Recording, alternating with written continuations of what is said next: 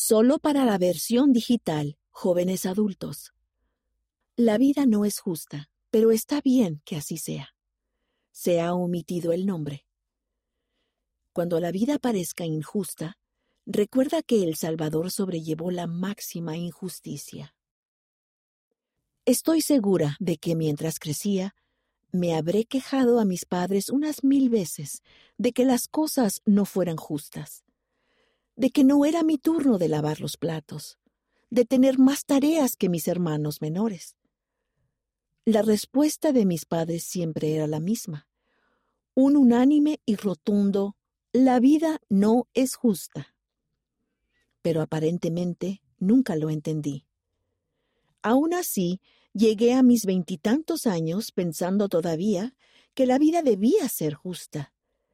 En lo referente a vivir el Evangelio, yo esperaba recibir bendiciones inmediatas por guardar los mandamientos. Y suponía que el no guardar los mandamientos siempre traería pesar y dolor. Mi perspectiva comenzó a cambiar cuando mi hermana decidió dejar la iglesia. Aparentemente, ella también había creído que vivir el Evangelio traería bendiciones instantáneas. Así que, cuando no vio las bendiciones que esperaba, comenzó a dudar de lo que había creído.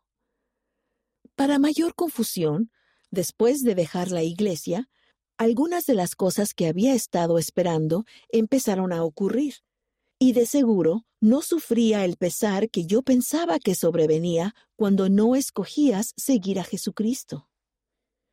Yo estaba feliz de que ella fuera feliz, pero también me preocupaba que sus circunstancias afortunadas pudieran convencerla más de que la iglesia no era verdadera. En cuanto a mí, seguía viviendo el Evangelio, pero algunas bendiciones que yo esperaba todavía no llegaban no parecía justo. Una vez más, la respuesta era evidente, clara como el agua. La vida no es justa. Estas son algunas cosas que he llegado a comprender al respecto. Cambiar mis ideas en cuanto a la injusticia. Le suceden cosas buenas y malas tanto a las personas que viven el Evangelio como a las que no lo viven, Dios hace salir su sol sobre malos y buenos, y hace llover sobre justos e injustos. Es parte de la vida. Entonces, ¿qué hay de las promesas de que vivir el Evangelio trae bendiciones y gozo? Las escrituras dicen que cuando guardamos los mandamientos, somos bendecidos. Sin embargo, es posible que las bendiciones no siempre lleguen de la manera o en el momento en que esperamos que lo hagan. Vivir el Evangelio no garantiza que tendremos más dinero, más éxito o menos pruebas que otras personas. Y eso no significa que podamos esperar bendiciones temporales, particulares de Dios, como forma de pago por ser rectos. No obstante, hay ciertas bendiciones que podemos esperar conforme guardamos los mandamientos. Se nos promete que siempre tendremos el Espíritu con nosotros.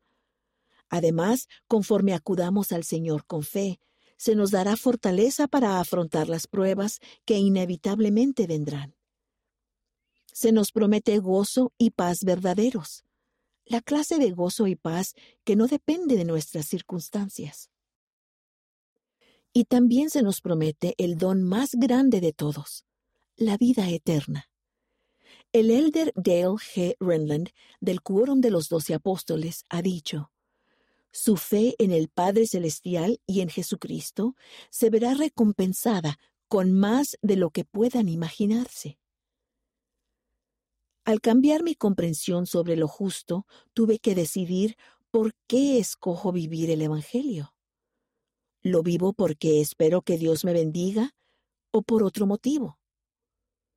Me di cuenta de que la motivación más importante para mí es mi amor por el Padre Celestial y Jesucristo. El Salvador vence toda injusticia. En su amor y misericordia, el Salvador, que fue sin pecado, pagó el máximo precio injusto y me ofreció gozo eterno a mí, que soy imperfecta. El elder Renland ha dicho, Nada se compara con la injusticia que Él sufrió. Pero Él eligió hacerlo debido a su amor por nosotros y por el Padre Celestial. La salvación es un don que no merecemos ni podemos ganar, pero el Salvador la ofrece a todos si escogemos volvernos a Él. Asimismo, el elder Renland enseñó, en las eternidades, el Padre Celestial y Jesucristo resolverán toda injusticia. Gracias a Él, podemos tener paz en este mundo y ser de buen ánimo. Si se lo permitimos, Jesucristo consagrará las injusticias para nuestro provecho. No solo nos consolará y restaurará lo que se haya perdido, Él utilizará las injusticias para nuestro beneficio. Cuán agradecida estoy por un Salvador que sobrellevó la máxima injusticia por mí y por mis seres queridos. Él nos espera con los brazos abiertos y nos ofrece el don de la vida eterna y la paz sempiterna.